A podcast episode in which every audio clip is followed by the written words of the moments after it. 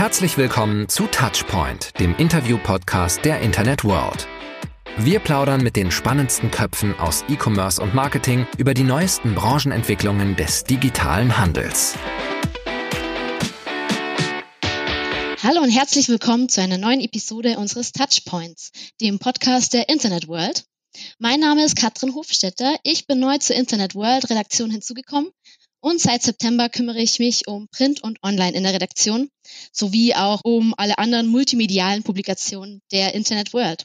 Heute sprechen wir über Veränderungen in der Arbeitswelt seit Corona. Wie ihr wisst, ist Homeoffice in aller Munde. Wie sich das aber auf die Zusammenarbeit von Teams auswirkt und was dann die Rolle der Führungskräfte in dieser neuen Arbeitsform ist, das und viel mehr werden wir heute besprechen. Und heute zu Gast ist Daniel Rieber. Hallo Daniel, grüß dich. Wie geht's dir? Hallo Katrin, gut geht's mir. Ähm, danke für die Einladung. Ich glaube, das Thema ist, ist wirklich wichtig und ich freue mich, dass wir jetzt eine halbe Stunde, Stunde haben, um darüber äh, zu sprechen und da einzutauchen. Ja, danke, dass du dabei bist und uns ein bisschen deine Sichtweise auf die neue Arbeitswelt erklärst. Ja, ähm, bevor wir richtig starten, will ich gerne dich bitten, dich einmal kurz vorzustellen. Du hast ja früher auch in der Digitalbranche gearbeitet, auch in der Marktforschung, habe ich gesehen. Was machst du aber heute? Tatsächlich habe ich die letzten 14 Jahre in der digitalen Branche verbracht, in verschiedenen Rollen. Ähm, zuletzt habe ich die Mobile Marketing Association in Deutschland geleitet und davor war ich bei dem Startup AdSquare. Ich habe für mich einfach festgestellt über die letzten Jahre, dass ja es eine sehr komplexe, schnelle, immer digital werdendere Welt ist, in der wir da sind. Und ähm, dass Achtsamkeit für mich ein ganz wertvolles Tool ist, um damit umzugehen, um, um in meiner Qualität zu sein, um die richtigen Entscheidungen zu treffen, um auch einen Ausgleich zu finden zum stressigen Alltag.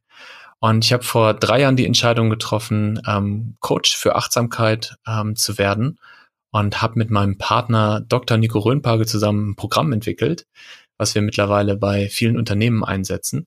Das heißt, seit zwei Jahren bin ich jetzt ähm, ja immer noch in der digitalen Branche, aber mehr mit Menschen als mit Technologie beschäftigt.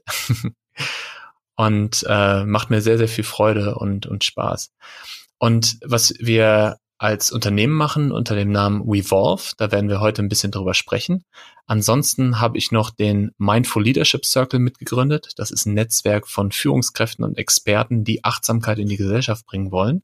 Und ich habe noch einen Podcast ähm, auf der Suche nach dem Hier und Jetzt findet ihr, wenn ihr wollt, bei Spotify. Ja, genau, in den habe ich auch schon mal reingehört. Ja, genau, zum Thema Achtsamkeit. Wie passt es äh, einerseits jetzt zur Digitalbranche oder auch kann man ja auch im ganzen Berufsleben gebrauchen, nicht nur jetzt für Leute in der Digitalbranche, denke ich. Was kannst du darüber erzählen? Absolut, ja. Ähm, ich habe ja gerade schon in der Einleitung erzählt, dass ich für mich herausgefunden habe, wie wichtig Achtsamkeit ist.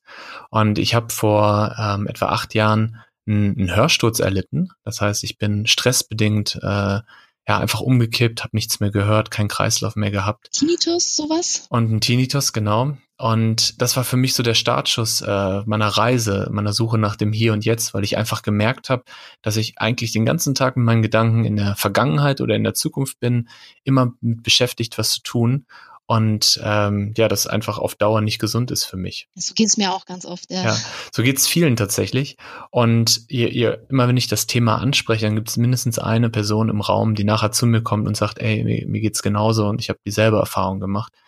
Und ich glaube, das ist ein Thema, was wir in unserer äh, Welt, auch gerade in der digitalen Branche, selten ansprechen, weil es auch so ein bisschen Zeichen von Schwäche ähm, manchmal ist. Und es ist aber genau das Gegenteil, weil dieser Tinnitus und dieser Hörsturz hat mir dabei geholfen zu verstehen, was wirklich wichtig ist, hat mir ähm, eine Richtung gegeben und ähm, ich glaube, dass die letzten Jahre meiner Karriere auch gar nicht möglich gewesen wäre, wenn ich nicht diese Tools ähm, gehabt hätte, die ich da durch diesen Hörsturz gelernt habe. Welche sind es? Ja, vielleicht hilft es dazu, mal kurz auszuholen, zu erzählen, was Achtsamkeit eigentlich ist. Also Achtsamkeit ist die Fähigkeit, im Hier und Jetzt zu sein, also wirklich präsent zu sein und ist auch die Fähigkeit, ein Bewusstsein dafür zu entwickeln, was man denkt, was man fühlt und wie es einem körperlich geht. Und wenn man Achtsamkeit praktiziert, wenn man in einer, in einer Haltung der Achtsamkeit ist, dann hat das auch etwas damit zu tun, wie man ähm, mit Dingen umgeht. Also offen, neugierig und auch wohlwollend sich selbst und anderen gegenüber. das ist so die Grundlage, die Achtsamkeit ausmacht. Und ähm, dann gibt es ganz viele Formen, wie man das für sich selbst praktizieren kann, aber auch wie man in Unternehmen und in Teams damit arbeiten kann. Also eine, eine einfache Übung zum Beispiel ist, ähm, wenn man gestresst ist, und wir haben die Übung gerade ja vor der, vor der Session kurz gemacht, ist einfach mal die Augen zuzumachen, kann man auch auflassen und drei tiefe Atemzüge nehmen und ein bisschen länger ausatmen, als man einatmet. Und das hilft schon dabei, dem System zu zeigen, also diesem, dem, meinem Körper zu zeigen, dass man gerade nicht in einer lebensbedrohlichen Situation ist und so ein bisschen ruhiger zu sein, ein bisschen zu sich zu finden. Das ist so eines von ganz vielen Tools, die ich täglich einsetze. Auch in deinen Coachings, also mit den Teilnehmern machst du das vielleicht auch vorne weg oder wie schaut das aus? Ja, ähm, die Coachings sind natürlich individuell und gleichzeitig haben wir aber auch ein Programm entwickelt, was wir ähm, standardisiert und modularisiert bei Unternehmen einsetzen. Und die Grundidee von dem Programm ist, dass Veränderung und damit ist sowohl die individuelle Veränderung als auch Veränderung von der Kultur in einem Team, dass Veränderung immer bei einem selbst anfängt, also von innen nach außen geht. Das heißt, wichtig ist, dass man sich erstmal bewusst wird, wie geht es mir gerade? Was ist mir eigentlich wichtig? Was treibt mich an? Was motiviert mich jeden Tag ähm, aufzustehen und ähm, ins Büro zu gehen oder im Homeoffice zu sein? Und äh, da mit, mit den Teams zu arbeiten, diese Reflexionsarbeit zu machen, ihnen die Tools zu geben, das ist ähm, was, was, was ja wirklich sehr kraftvoll ist. Und im zweiten Schritt geht es dann auch darum zu schauen als Team, was ist unsere Kultur? Wie möchten wir miteinander agieren? Ähm, welche ja, welche Kultur, welche Atmosphäre wollen wir haben, was ist uns wichtig. Und diese Arbeit, ähm, nicht nur auf individueller Ebene, sondern auch als Team, ist gerade in, in Zeiten, wie wir sie gerade erleben, auch un unglaublich wichtig. Ja, das stimmt. Also, was du sagst, ich glaube, ich kann da nur zustimmen. Ähm, wie ist denn auch das Thema Achtsamkeit ähm, gerade wichtig für große Unternehmen? Du hast mir erzählt, dass du auch mit eBay, Axel Springer, Twitter gearbeitet hast. Also ist das nicht nur für kleine Unternehmen, wo man ja vielleicht die Leute auch alle kennt, ist das, wie sagst du, ist das auch für die großen Unternehmen wichtig und inwiefern? Also was wir gerade ja erleben, ist eine, eine neue Welle von Achtsamkeit seit ungefähr fünf bis zehn Jahren. Und die kommt vor allen Dingen auch aus dem Silicon Valley. Das heißt, Unternehmen wie Google, Facebook, Salesforce, ähm, SAP haben Achtsamkeit für sich als Thema entdeckt. Und äh, gerade auch viele Geschäftsführer, ähm, zum Beispiel der Gründer von Twitter, äh, geht regelmäßig auf, auf Meditationsretreats und schreibt auch darüber. Und diese Welle, die hat auch vor ein paar Jahren Deutschland erreicht und viele Unternehmen hier, sowohl klein als auch groß, haben ähm, Interesse dafür gewonnen und machen erste Projekte dort. Und es ist genau wie du sagst, also bei kleinen Unternehmen ist es wichtig, ähm, auch wenn man da jeden kennt äh, und sich jeden Tag begegnet, ähm, ja, es ist wichtig, diesen Raum zu haben, in dem man sich als Mensch begegnet, in dem man äh, gemeinsam schaut, was ist uns wichtig, was ist, ist unsere Kultur.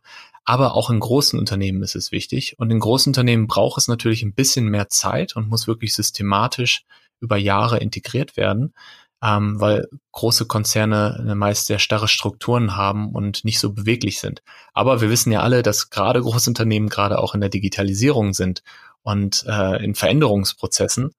Und darum wir arbeiten sowohl mit kleinen als auch mit großen Unternehmen und ein paar hast du ja eben schon genannt. Da ist es dann ja umso schwieriger, wenn manche dann auch im Homeoffice sind oder vielleicht alle. Mhm. Ähm, und du selbst, ähm, bist du eigentlich auch gerade im Homeoffice? Wo arbeitest du gerade? Ich bin tatsächlich gerade im Homeoffice und ich hatte natürlich den, den Startvorteil jetzt äh, von einem halben Jahr, dass ich seitdem ich selbstständig bin, ähm, sehr viel von zu Hause arbeite. Und ich bin auch sehr, sehr gerne im Coworking Space. Ähm, da treffe ich mich mit meinem Team regelmäßig. Und zum Glück ist das auch mittlerweile wieder offen und wir können, wir können da so ein, zwei Tage in der Woche zusammen verbringen. Aber ähm, aktuell bin ich im Homeoffice und ja, es gibt auch viele Aspekte, die ich daran genieße, aber auch Dinge, die, die für mich auch herausfordernd sind. Okay, klar. Aber insgesamt ähm, geht es dir gut damit. Auch, du kannst auch ähm, deine Coachings von zu Hause durchführen? Mhm, genau, wir haben äh, vor einem halben Jahr, als ähm, die, die ersten Maßnahmen wegen Corona kamen, mussten wir natürlich auch unsere Coaching, unsere Workshops, unsere, unsere Produkte anpassen, weil wir in erster Linie gerne mit Menschen in einem Raum arbeiten. Ja, das war auch so einer der Hauptmotivationen für mich, damals meinen Job zu kündigen und äh, Coach zu werden. Und tatsächlich funktioniert das digital aber ziemlich gut. Aha, echt? Also wir haben uns alle kleine Studios zu Hause eingerichtet, also so mit äh, einer guten Webcam, einer Belichtung, einem, einem Mikrofon. Und äh, wir können äh, sehr gut mit Zoom arbeiten als einem Tool, ähm, wo man Breakout-Räume aufmachen kann, wo man alle Personen auf einen Blick sieht. Und tatsächlich ist alle Arbeit, die wir gerade machen, komplett digital, ähm, weil die Unternehmen, auch wenn vielleicht hier und da wieder Öffnungen in den letzten Monaten waren, immer noch sehr vorsichtig sind, wenn sie 20 Leute in einen Raum für einen Workshop packen, was ich auch gut nachvollziehen kann. Und das heißt, ja, wir haben uns, wir haben uns gut arrangiert und ich muss auch sagen, dass das Thema Achtsamkeit in den letzten sechs Monaten nochmal wichtiger geworden ist oder nochmal mehr auf der, der Liste der Unternehmen gelandet ist. Also mit den Themen ähm, Selbstführung, Resilienz, ähm, Empathie, äh, digitale Zusammenarbeit. Das sind ja alles Themen, die damit zusammenhängen. Ja, und ähm, du siehst also, bei dir klappt's. Also wieso sollte es nicht bei anderen Unternehmen auch klappen, gell, dass sie sich auch ähm, über digitale Tools eben aushelfen, wenn sie sich nicht sehen und die müssen halt nur den Umgang damit finden, denke ich mal.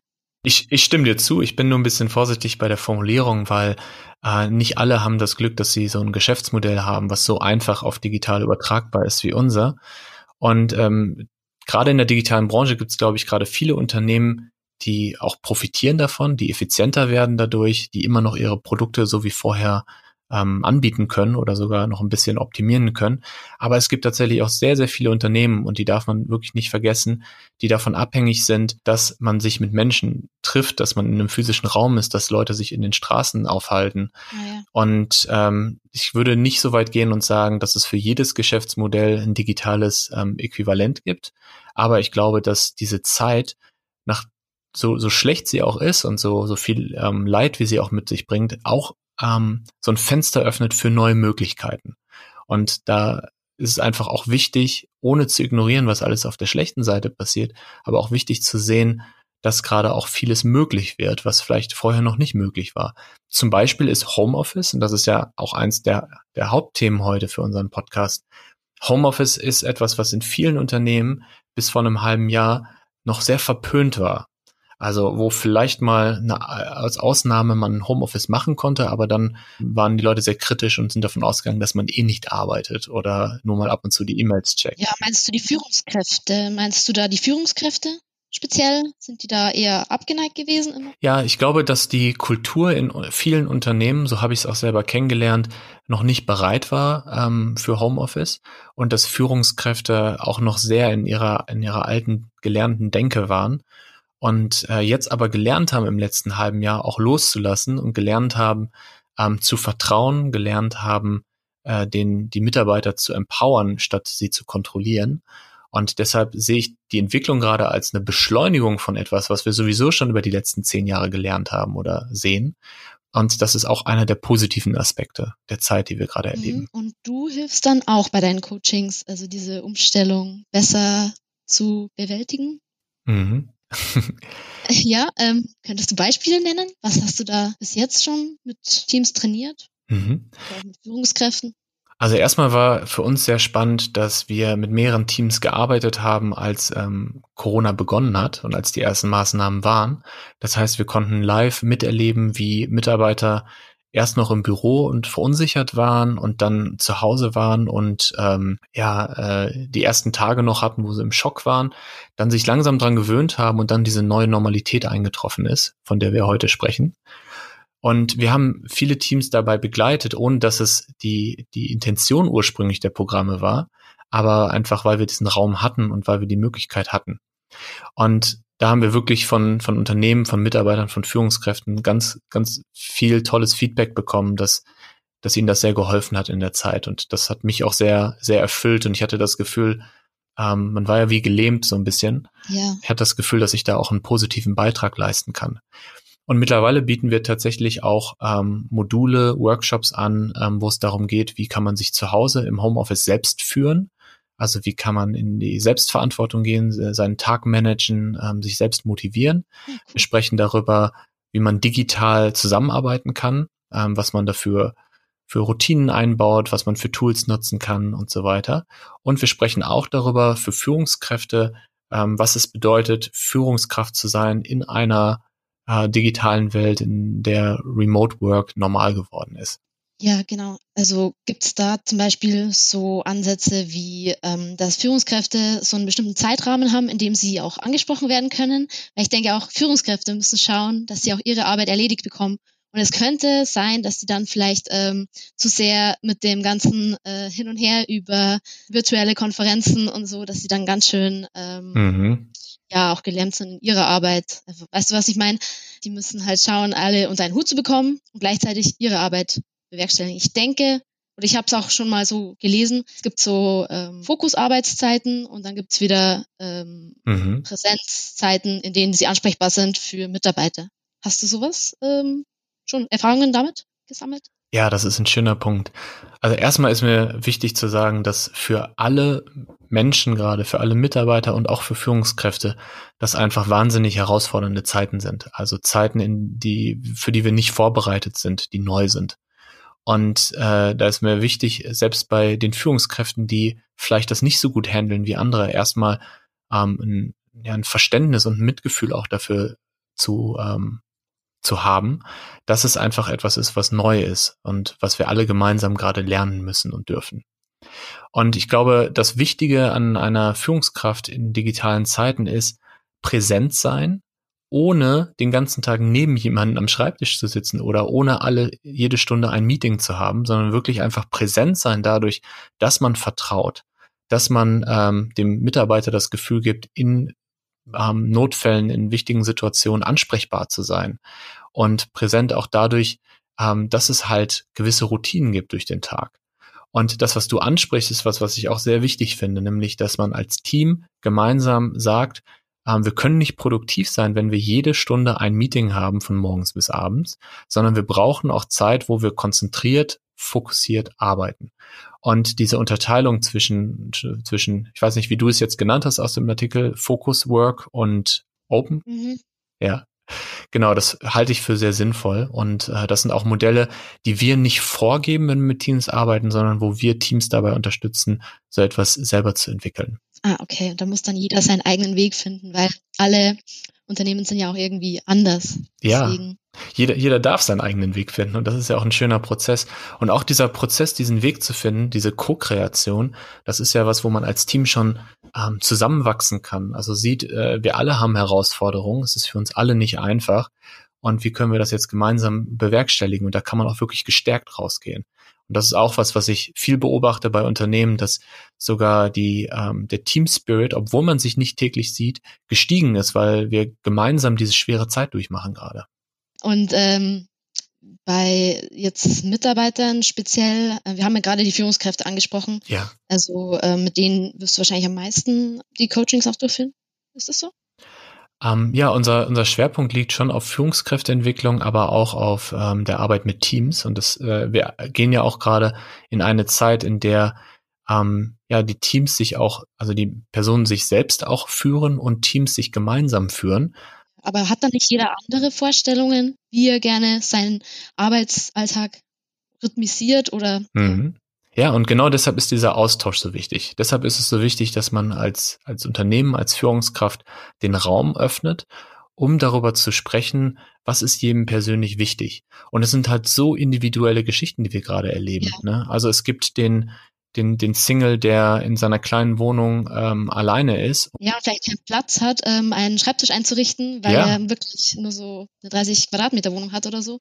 Ja. Genau, und ein guter Freund von mir hat tatsächlich auch gerade äh, schwere Rückenprobleme und war deshalb auch im Krankenhaus, weil er einfach seit einem halben Jahr auf dem, am Küchentisch sitzt, mit dem Küchenstuhl okay. und zu Hause keinen Bürostuhl hat. Also das sind wirklich so Einzelschicksale, die man auch ernst nehmen muss. Ja, natürlich. Genauso mhm. ernst nehmen muss man auch die Familien, die ähm, Kinder zu Hause haben und äh, vielleicht gerade in der Zeit, in der ähm, die, die Kitas und die Schulen zu haben, ja. während, während sie arbeiten, nebenan auch noch das Kind sitzen haben, dass sie noch ähm, Homeschooling-mäßig betreuen. Also das zeigt auch, vielleicht, vielleicht unterstreicht das auch nochmal, warum es so wichtig ist, achtsam und auch empathisch zu sein. Also als Führungskraft erstmal Verständnis für die Situation zu haben, zuzuhören, ähm, auch zu zeigen, dass, dass man mitfühlt und dass es einem nicht egal ist. Und dann gemeinsam zu gucken, wie können wir mit dieser Ausgangssituation bestmöglich umgehen und wie können wir, ähm, ja, wie können wir trotzdem produktiv sein und vielleicht sogar ähm, ein paar Sachen auch besser machen als vorher. Ja, vielen Führenden wird wahrscheinlich das auch erstmal gar nicht bewusst gewesen sein, dass äh, manche halt schulpflichtige Kinder haben, mhm. manche ähm, am Küchentisch arbeiten müssen, wenn sie von zu Hause arbeiten. Und wenn sowas dann mal angesprochen wird, dann ist es, glaube ich, wirklich für den Team Spirit gut, oder was denkst du? Ja, und ich glaube, dass viele so ein romantisches Bild haben von, von Homeoffice, ja. wo man äh, so seinen eigenen Büroraum hat zu Hause und dann ganz entspannt morgen im Pyjama irgendwie sich da hinsetzt, vielleicht zwischendurch mal ins Café geht und einen kleinen Spaziergang mit seinem Hund macht. Und äh, das ist für manche mag das tatsächlich so sein, aber ich glaube, für den Großteil ist Homeoffice eine krasse Umstellung. Mhm. Und ich weiß von vielen, die jetzt wieder in die Büros gehen dürfen, dass sie das auch wirklich dankbar annehmen, zumindest ein paar Tage in der Woche, weil sie einfach die Möglichkeit haben, konzentriert zu sein, weil sie die Möglichkeit haben, einen Ortswechsel zu haben zwischen Home und, äh, und Business, also auch die Work-Life-Balance wieder so ein bisschen in, in den Griff kriegen. Und das darf man nicht unterschätzen. Und äh, auch wenn vielleicht viele Unternehmen jetzt das erste halbe Jahr ganz gut manövriert haben, sollte man sich immer wieder bewusst machen, das ist nicht die Normalität. Und wir werden auch nachher nicht mehr die Normalität haben, die wir vorher kannten. Also lass uns gemeinsam jetzt an einem neuen Modell arbeiten, was ähm, wo der Mitarbeiter im Zentrum steht und auch das Wohlbefinden des Mitarbeiters. Weil davon profitiert das Unternehmen ja nachher. Und also deine Coachings laufen halt vor allem so ab, dass die ähm, Teammitglieder und auch ähm, Führungskräfte alle miteinander ein konstruktives Gespräch führen, jeder äh, seine Kritik anbringen darf, jeder seine Wünsche äußern darf. So sieht das aus, oder? Also die, äh, unser Angebot ist da schon ein bisschen ähm, individueller. Also auf der einen Seite haben wir ähm, Workshops, Intensivsessions, wo es darum geht, wirklich Tools zu lernen, ähm, Übungen zu machen, sich äh, strukturiert auszutauschen. Ähm, wir bieten aber auch eine, eine Integrationsphase, wo es dann darum geht, dass äh, die, dass das Team in einem wöchentlichen Coaching-Prozess ähm, ja, neue Strukturen ausprobiert, dann gemeinsam teilt, was hat gut funktioniert, was hat nicht gut funktioniert und da einen Raum hat, wo man sich austauschen kann. Und es ist wirklich sehr abhängig davon, in welcher Situation ein Unternehmen gerade ist und was auch unsere, unsere Aufgabenstellung ist. Also manchmal geht es wirklich darum, ähm, gewisse Grundkompetenzen für Führungskräfte zu entwickeln. Manchmal geht es aber auch darum, ähm, mit dem Team gemeinsam zu schauen, was ist unsere Kultur, wie wollen wir als Unternehmen sein, wofür stehen wir, was ist uns wichtig. Und deshalb, ich kann das nicht verallgemeinern, aber von der Grundidee geht es schon darum, nicht nur äh, von oben herab zu sagen, äh, so müsst ihr das machen, das sind die, das sind die Strukturen, sondern wie in einem Coaching-Prozess üblich, zu, gemeinsam zu schauen und gemeinsam zu entwickeln und auch so einen Erfolgsmoment zu haben, dadurch, dass man als Team etwas erschaffen hat. Also du unterscheidest da auch gar nicht so zwischen den, dem normalen Angestellten und den Führungskräften. Das ist ein guter Punkt. Ähm, wir haben, äh, wir arbeiten mit drei Ebenen, drei Säulen. Die erste Ebene ist die Säule ähm, Selbstführung. Da geht es um jeden Einzelnen. Die zweite Säule ist die ähm, Säule Co-Creation, also Zusammenarbeit. Da geht es darum, wie ich als Einzelner in einem Team mit anderen zusammenarbeite. Und die dritte Säule ist tatsächlich dann die Führung, ja. wo ich ähm, als Führungskraft auch eine gewisse oder eine andere Verantwortung habe, weil ich ähm, das letzte Wort habe bei Entscheidungen, weil ich ähm, auch dafür verantwortlich bin, wie es dem Unternehmen und dem Team finanziell geht. Und wir gehen mit Führungskräften diese drei Säulen durch. Das heißt, wir fangen an beim Individuum, gehen übers Team und gehen dann zur ähm, Verantwortung auch für, für andere Mitarbeiter. Und wenn wir nur mit Mitarbeitern arbeiten oder mit, mit gemischten Gruppen, dann machen wir die ersten zwei Säulen. Hm, jetzt habe ich verstanden. Okay.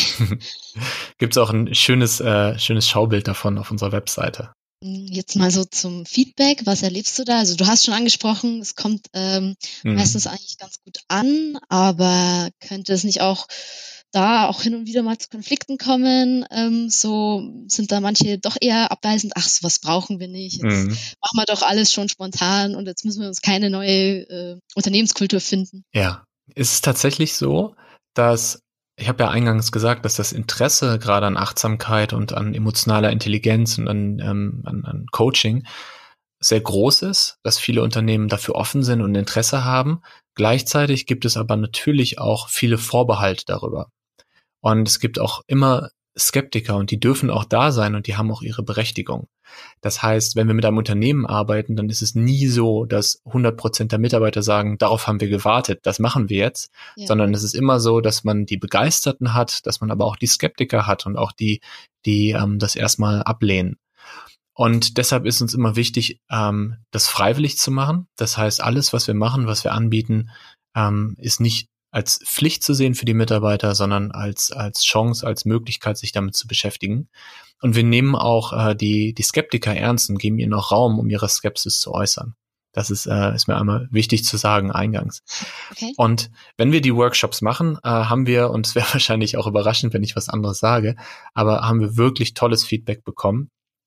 Und wir äh, machen das Ganze auch messbar. Das heißt, wir haben vor den Workshops und nach den Workshops ähm, eine Online-Befragung, wo wir zwölf KPIs abfragen, also so Dinge wie ähm, Umgang mit Stress ähm, oder äh, negative Gedankenschleifen ähm, und solche Sachen. Und wir können dann wirklich zeigen, wie das Programm einen direkten Einfluss auf diese KPIs hat und messbar ähm, das Team, die Mitarbeiter dort einen Erfolg haben. Und das ist wirklich was, was, was sehr schön ist und wo wir auch eine, eine Case Study zusammen mit eBay drüber gemacht haben. Ähm, mit eBay haben wir auch mittlerweile schon fünf Kohorten gemacht, also fünfmal mit einem Team von bis zu 20 Leuten gearbeitet. Und die Ergebnisse sind äh, im Durchschnitt bei 23 Prozent Uplift, was äh, ich eine, eine wirklich ja, be bewundernswerte Zahl finde oder eine Zahl, über die wir uns sehr gefreut haben.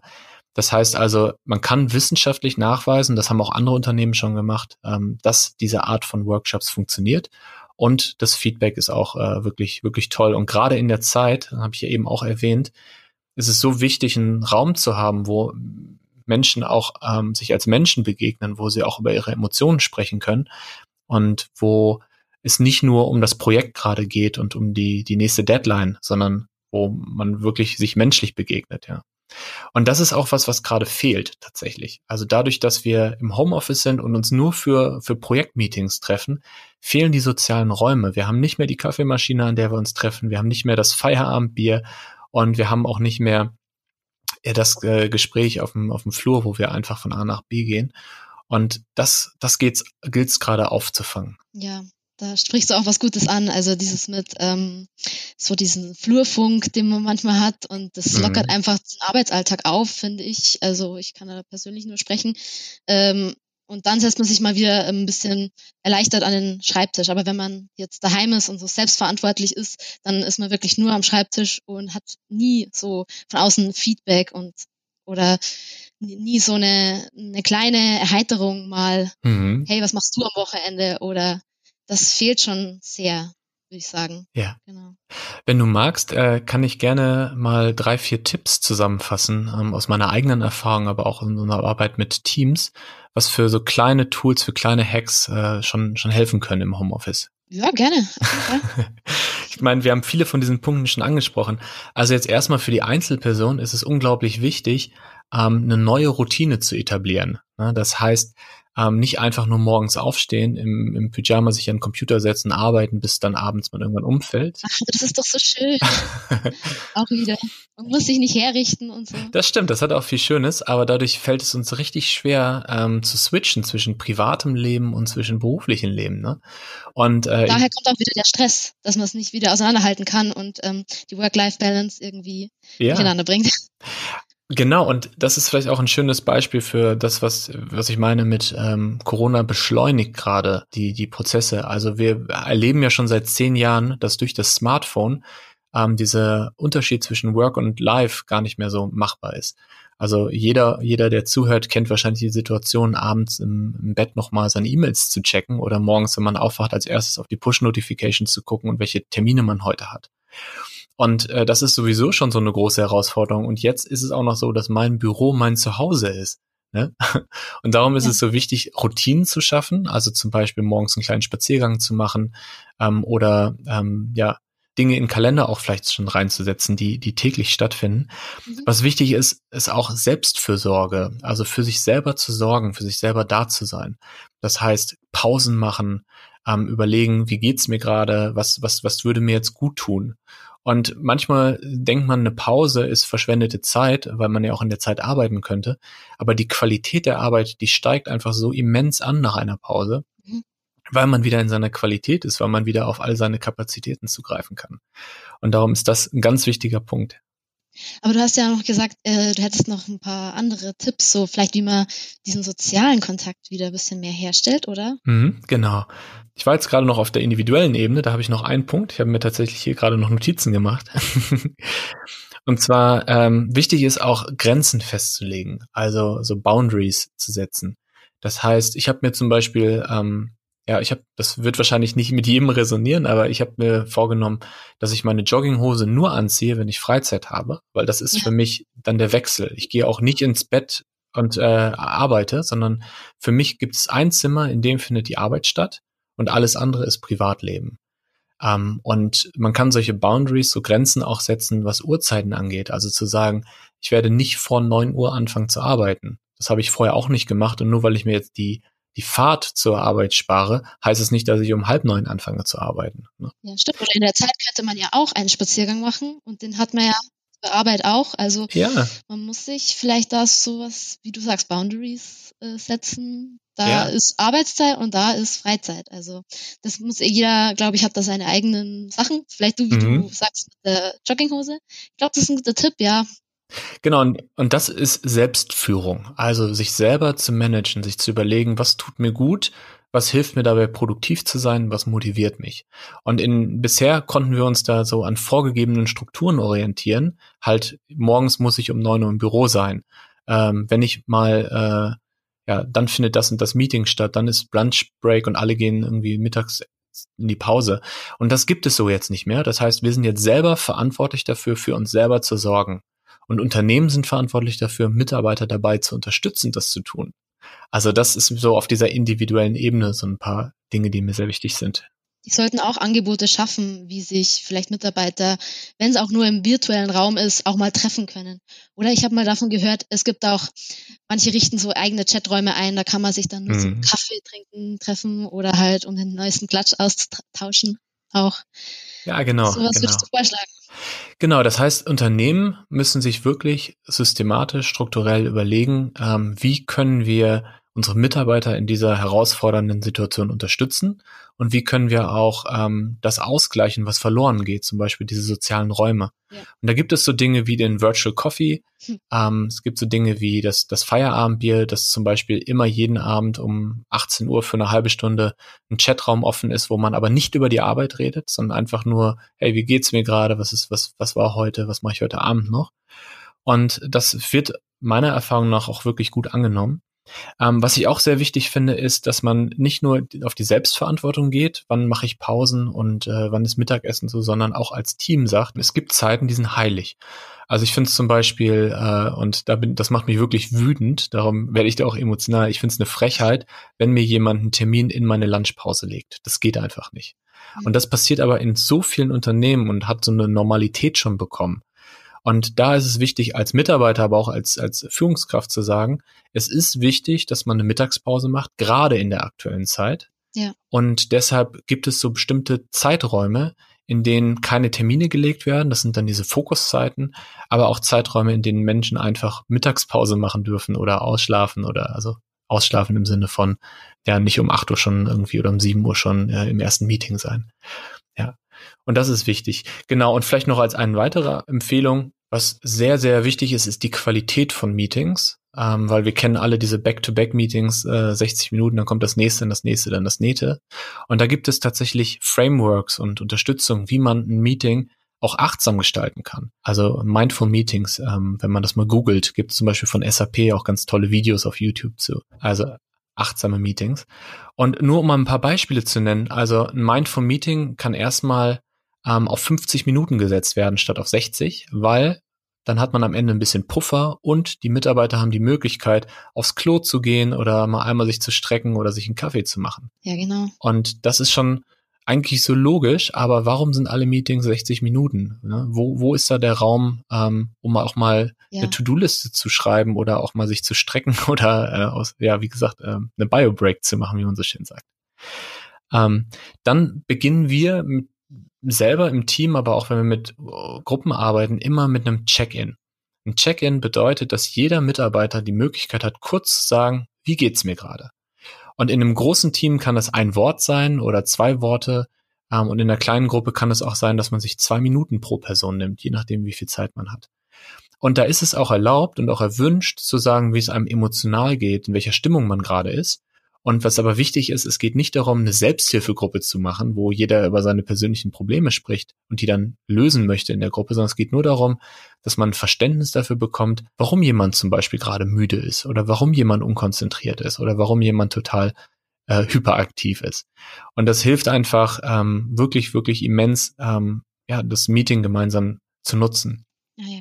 Ähm, was wir auch gerne machen, ist so eine Ankommensminute oder Ankommensatemübung. Ah, das hast du schon erzählt, ja. Ja, einfach, um sich klar zu machen, was war, das war und jetzt sind wir aber hier in dem Meeting und äh, was ist mir jetzt wichtig, eine Intention zu setzen und dann in das Meeting zu starten.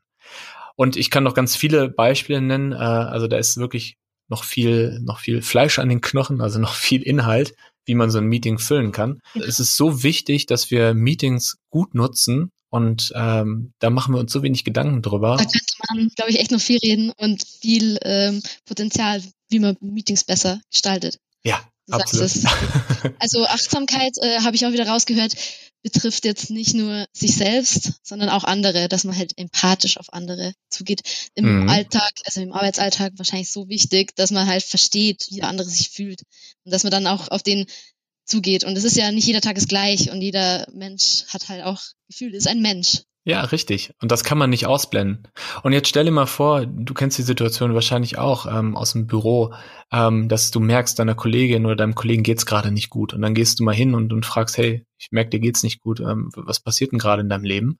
Und diese Momente gibt es jetzt gerade nicht mehr, weil wir uns nicht mehr sehen. Okay, man sieht sich nicht, ja, jetzt. Also wir sehen uns nur noch in Meetings. Und deshalb ist es so wichtig nachzufragen. Also gerade als Führungskraft empathisch zu sein, ähm, nachzufragen, vielleicht jeden Tag einen Check-in zu machen, so, hey, wie geht's euch gerade? Wie geht's euch mit der Situation? Wie kann ich euch unterstützen? Und das ist wichtiger, als es vorher war. Nur weil man sich nicht sieht, muss man halt auch äh, Rücksicht auf die Mitmenschen und die Mitarbeiter eben auch nehmen. Und das führt mich jetzt zu der anderen Frage und zu einem ein bisschen unangenehmeren Thema, würde ich gerne auch ansprechen. ähm, Entlassungen während der Corona-Zeit und wie Personaler äh, oder auch Leitungsverantwortliche, ja. die am einfühlsamsten mit Mitarbeitern umgehen in so, solchen Situationen. Oh, das, also, das ist ein großes Thema. Das hast du schon gut eingeleitet mit äh, Herausfahren. Also ich ich glaube, dass ähm, es gerade sehr wichtig ist, auf der einen Seite ein Mitgefühl und ein Verständnis für die Situation der Mitarbeiter zu haben, die Angst um ihre Existenz haben, die ähm, unsicher sind, wie, wie es weitergeht, auch Angst um ihre Gesundheit haben ja. und vielleicht auch sogar in ihrer eigenen Familie ähm, Fälle mitbekommen haben. Und genauso ist es aber auch wichtig, ein Verständnis und ein Mitgefühl für Unternehmen und Führungskräfte zu haben, die ja trotz allem immer noch äh, ja, finanzielle Ziele haben und ähm, und auch ein Businessmodell haben, was funktionieren muss nachhaltig. Und es ist leider in manchen Fällen nicht anders möglich, als auch ähm, Entlassungen auszusprechen und auch ähm, Unternehmen vielleicht sogar komplett umzustellen oder einzustellen. Ähm, ich glaube, gerade in der, in der Gastronomie, in der, in der Clubszene ist es gerade ein, ein Riesenthema, weil der Winter einfach hart wird und wenige noch Ressourcen haben, da finanzielle. Also das, das ist etwas, das ist eine Realität, mit der müssen wir uns äh, auseinandersetzen. Einige sind dazu gezwungen, andere sind in einer sehr prädestinierten Situation, dass sie, dass ihnen gut geht und sie das in ihrem Alltag nicht kennen. Aber das ist wichtig. Und ich wünsche mir einfach, dass, ja, dass, dass man diese, diese Empathie hat, ähm, und zwar in beide Richtungen. Also, dass die Mitarbeiter den Führungskraft verstehen und dass Führungskräfte ihre Mitarbeiter verstehen und dass man versucht auch nachhaltig ähm, gemeinsam eine gute Lösung zu finden. Und es gibt einige Unternehmen, wo Mitarbeiter zum Beispiel in Kurzarbeit gehen, also weniger Geld bekommen für mhm. weniger Arbeitszeit. Es gibt Unternehmen, in denen Mitarbeiter auf ähm, Gehalt verzichten über einen Zeitraum oder wo keine Neueinstellungen stattfinden und man erstmal mehr Arbeit hat. Und das ist äh, leider, so sieht die Realität gerade aus und das ist nicht ähm, zu ignorieren. Und ähm, ja, da, da hoffe ich, dass auch bei den Zuhörern, dass es, äh, dass es allen gut geht und ähm, alle äh, sich auch gehört fühlen. Wir wissen alle, was die Corona-Krise halt auch mit der Wirtschaft gemacht hat und mit den Einschränkungen, die damit einhergegangen sind. Mhm. Ähm, ich ich habe mir halt Überlegungen gemacht, wie ähm, HR-Leute also und Führungskräfte da äh, vorgehen könnten oder wie sie sich dabei auch fühlen. Aber dieser, dieser virtuelle äh, Schutzwall, würde ich jetzt mal so sagen, also oder digitale Schutzwall, den man ja hat, weil man ja nicht den Leuten direkt ins Gesicht blicken muss. Meinst du, der führt zu einer Abkühlung von Emotionen? Also dass der eher, also das zurückgeht, hm. dass man halt, also mit einer E-Mail und so und denkt, das ist alles getan? Oder ich kann mir schon vorstellen, dass halt die ganze Digitalisierung ähm, so ein bisschen dazu beiträgt, dass das Menschliche verloren geht. Boah, das ist ja schon eine philosophische Frage. Also ich, ich stimme dir zu, dass ähm, wenn man sich nicht mehr jeden Tag im Büro trifft und rein digital arbeitet, dass die äh, Verbindlichkeit nicht mehr so groß ist. Aber die ist in beide Richtungen nicht mehr so groß. Also es gibt auch viele, und da habe ich in meinem Bekanntenkreis auch viele Beispiele, ähm, es gibt viele Personen, die sagen, ja, jetzt wo ich eh zu Hause bin und ähm, mein Unternehmen nur noch über, über, über Zoom und über unser Produkt und über Slack und so kenne, ähm, da kann ich eigentlich auch bei einem anderen Unternehmen arbeiten. Und vielleicht auch international bei einem Unternehmen, weil es ja jetzt nicht mehr so wichtig ist, wo man gerade sitzt. Und diese Überlegungen haben Mitarbeiter und denen fällt es vielleicht leichter, ihren Job zu kündigen.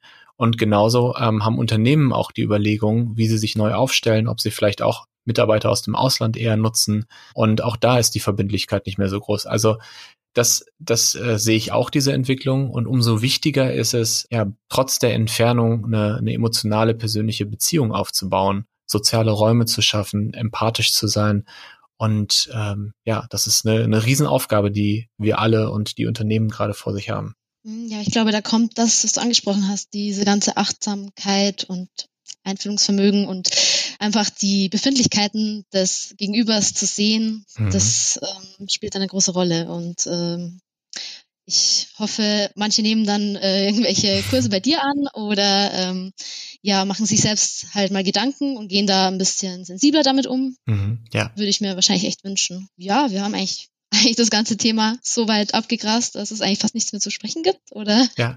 Nee. Also vielleicht eins noch zu die Führungskräfte. Die müssen doch auch, also jetzt nicht nur als strenge Führungspersonen auftreten. Ich glaube, das hast du auch schon deutlich gemacht, dass äh, Führungskräfte einfach mehrere Rollen einnehmen müssen. Sie müssen ja auch den Motivator spielen. Ähm, Gibt es auch da irgendwelche Hinweise, Tipps, die du Führungskräfte geben kannst, wie sie in so einer belastenden Situation halt auftreten? Ähm, ich würde Führungskräften als allererstes ähm, raten oder ähm, ihnen den Impuls geben, dass sie auch für sich selber sorgen, weil, wie ich eben gesagt habe, nur wenn man in seiner eigenen Qualität ist, wenn man seine eigenen Ressourcen auffüllt, kann man für andere da sein. Das heißt, im ersten Schritt als Führungskraft auch schauen, wie geht es mir gerade? Was tut mir gut? Was tut mir nicht gut? Wie kann ich da mehr in Selbstführung gehen? Und äh, dann, und das hast du ja gerade auch schon beschrieben, ist die Rolle einer Führungskraft ähm, in so einem digitalen Zusammenhang viel mehr die Rolle einer, einer Person, die eine Vision hat, eine Vision vorgibt oder ein Ziel vorgibt und die die Mitarbeiter motiviert und empowert, dieses Ziel zu erreichen. Ja. Und es ist gar nicht mehr möglich, so wie das, äh, wie das ähm, früher vielleicht war, dieses ganze Micromanagement, ähm, weil man ja einfach gar nicht mehr die Möglichkeit hat, die ganze Zeit jemand über, über die Schultern zu gucken und mit jemandem in einem Raum zu sein. Das heißt, äh, Führungskraft geht immer mehr in die Rolle eines, eines Enablers, eines Coaches, eines Unterstützers und ähm, raus aus dieser klassischen Managerrolle, die wir kennen. Das ist eine Entwicklung, die wir schon gesehen haben über die letzten Jahre. Ja. Und die jetzt nochmal beschleunigt ist. Ja. Also es geht alles in diese Richtung, dass die Führungskräfte zu Motivatoren werden und auch ähm, als gutes Beispiel vorangehen müssen. Das ist die Rolle der Führungskraft, ja. Nochmal schön zusammengefasst, oder? Ja, genau. Okay. Ähm, ich glaube, dass die Arbeitswelt sich gerade verändert. Und ähm, es gab die Zeit vor Corona, jetzt gibt es die Zeit mit Corona und dann gibt es die Zeit nach Corona. Und es wird auf jeden Fall eine andere Zeit nach Corona sein, als sie vorher war. Das heißt, wir können gerade gemeinsam lernen, wir können gemeinsam Erfahrungen sammeln und äh, dann schauen in der Zeit nach Corona, die hoffentlich bald ist. Und vielleicht klappt es ja schon, dass wir irgendwie ab nächsten Jahr, Frühjahr, wieder eine, eine andere Normalität haben. Ähm, da geht es dann darum zu gucken, was können wir auch mitnehmen von dem, was wir jetzt gelernt haben. Mhm. Also zum Beispiel, vorher gab es nur das klassische Büro, jetzt gibt es nur das Homeoffice, also in manchen Unternehmen.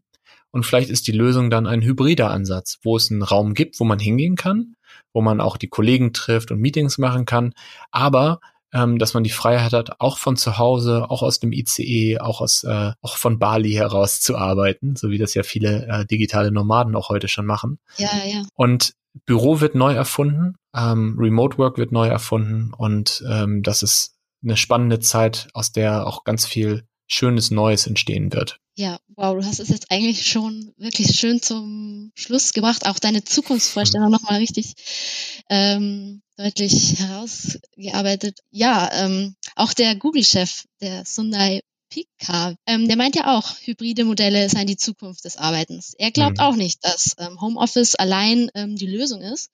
Ähm, aber wir werden schauen, dass wir werden sehen, wie sich das mit der Corona-Krise noch entwickelt. Mhm. Und ähm, es bleibt auf jeden Fall spannend. Eine Zeit zum Lernen. Genau. Danke dir, dass du uns äh, so spannende Insights gegeben hast in deinen Arbeitsalltag und auch in deine Coachings. Mhm. Danke für die Einladung, für die, für die vielen schönen Fragen. Danke dir, ähm, dass du da warst. Und es hat echt Spaß gemacht. Und hoffentlich sehen wir uns bald mal wieder. Vielleicht mal in echt. Physisch. Ja, das war's dann vom Podcast der Internet World. Touchpoint. Ich danke auch den Zuhörern, dass sie dabei waren und bis zum nächsten Mal.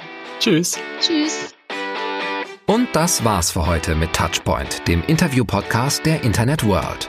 Wir sagen Danke fürs Zuhören und bis in zwei Wochen zum nächsten Touchpoint.